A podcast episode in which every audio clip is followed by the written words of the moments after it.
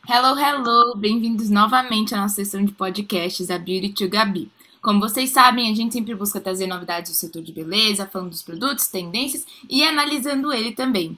Então hoje a gente vai falar mais uma vez da Natura, só que a gente não vai fazer uma análise do macroambiente do setor, como a gente fez antes. Hoje a gente vai falar sobre o modelo de negócio e a implementação que eles utilizam. Então, a gente trouxe uma mega convidada, diretora de operações da Natura, Roberta Zartirco, que vai contar um pouco sobre esses pontos. Muito obrigada, Roberta, por topar falar conosco. Oi, gente, é um prazer estar aqui com vocês hoje. Eu acompanho os vídeos desse canal há um tempo e acho que a gente vai conseguir desenvolver bastante conteúdo legal.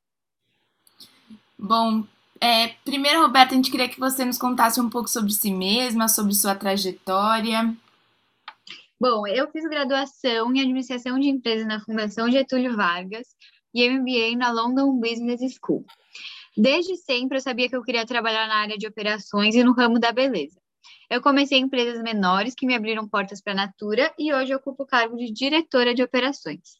Muito bom poder te conhecer um pouco mais. Bom, a gente trouxe aqui para contar um pouco sobre esses dois pontos básicos que a gente acredita que toda empresa deveria investir um pouco do seu tempo neles. É, primeiro, a gente quer falar um pouco sobre o modelo de negócios. Vocês utilizam o Business Model Canvas, certo? Se for possível, nos contar um pouco de como ele funciona. Isso, isso mesmo, Gabi. Então, eu vou dar uma resumida sobre a ferramenta e um exemplo dela na minha empresa. O modelo Canvas permite desenvolver e analisar modelos de negócio. Então, ele pode ser utilizado tanto para quem está empreendendo ou para empresas que já existem no mercado. São nove blocos que descrevem a organização. Sobre as parcerias chaves, você deve identificar os fornecedores e parceiros para apoiar a realização da proposta de valor. Por exemplo, na Natura, são os fornecedores, tanto dos insumos como das embalagens. As atividades chaves devem relacionar as ações necessárias para a realização da proposta de valor, como, por exemplo, o desenvolvimento e a venda dos cosméticos. Nos recursos chaves, você deve relacionar os recursos necessários para realizar a proposta de valor, para fazer o negócio funcionar. Então, o exemplo da Natura seriam os consultores e os revendedores da empresa.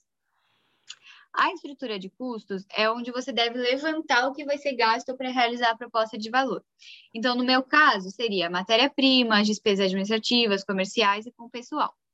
A proposta de valor em si é a razão ou motivo pelo qual os clientes se interessam e adquirem o seu produto ou serviço.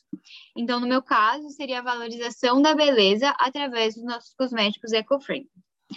No relacionamento, você deve definir como fazer para conquistar e manter uma relação boa com os clientes. Então, por exemplo, mostrar que os nossos funcionários estão dispostos a ajudá-los e buscando valorizar as diversas belezas que existem. Nos canais, devemos definir de que forma os nossos produtos vão ser conhecidos, como chegarão aos clientes e como os clientes vão interagir com o negócio. O nosso caso é principalmente o e-commerce. No segmento de cliente, devemos definir quem são os clientes que a gente pretende atender. Eles têm um perfil específico? Como estão agrupados? Eles estão localizados em um lugar específico?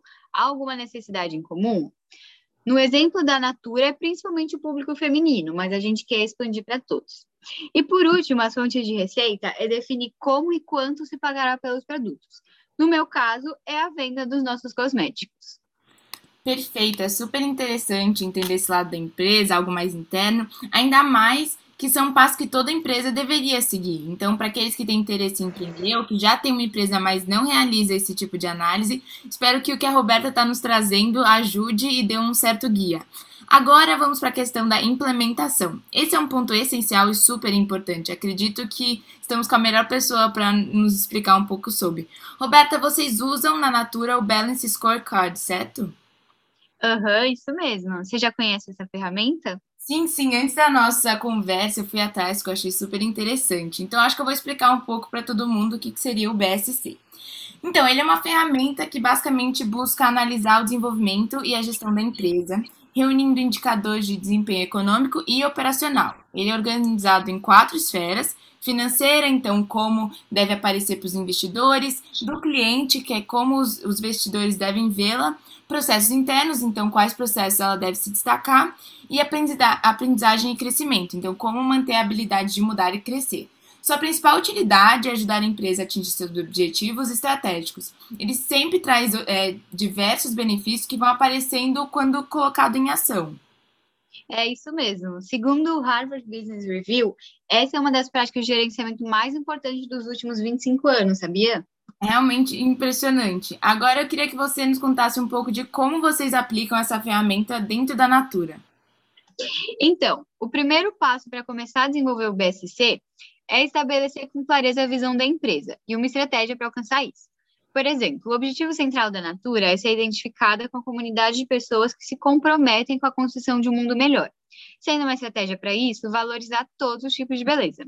Agora, a partir dessa estratégia, nós vamos criar quatro indicadores sobre as perspectivas que a Gabi já comentou. Para verificar o andamento dessa estratégia, segundo a visão financeira, devemos verificar se houve um aumento das receitas, ou seja, se estamos vendendo mais. Já sob a perspectiva do cliente, devemos verificar a sua satisfação, garantindo que todos os diversos clientes se sentem acolhidos e representados. Nos processos internos do negócio, devemos desenvolver campanhas com representatividade. E pela perspectiva de aprendizagem e crescimento, devemos nos alinhar com as tendências atuais do mercado. Após ter desenvolvido esses indicadores, devemos estabelecer uma forma de coleta, como, por exemplo, pesquisa de satisfação, avaliação de demonstrativos financeiros, entre outros. Com base nisso, estabelecemos quem será o responsável, a periodicidade, a unidade de medida, uma fórmula e um prazo para tal. Bom, é basicamente isso. É um pouco trabalhoso, mas vale muito a pena. Tem ajudado várias empresas de sucesso no mercado. É muito legal poder escutar isso, principalmente uma pessoa como você, na posição que você se encontra e pela sua experiência.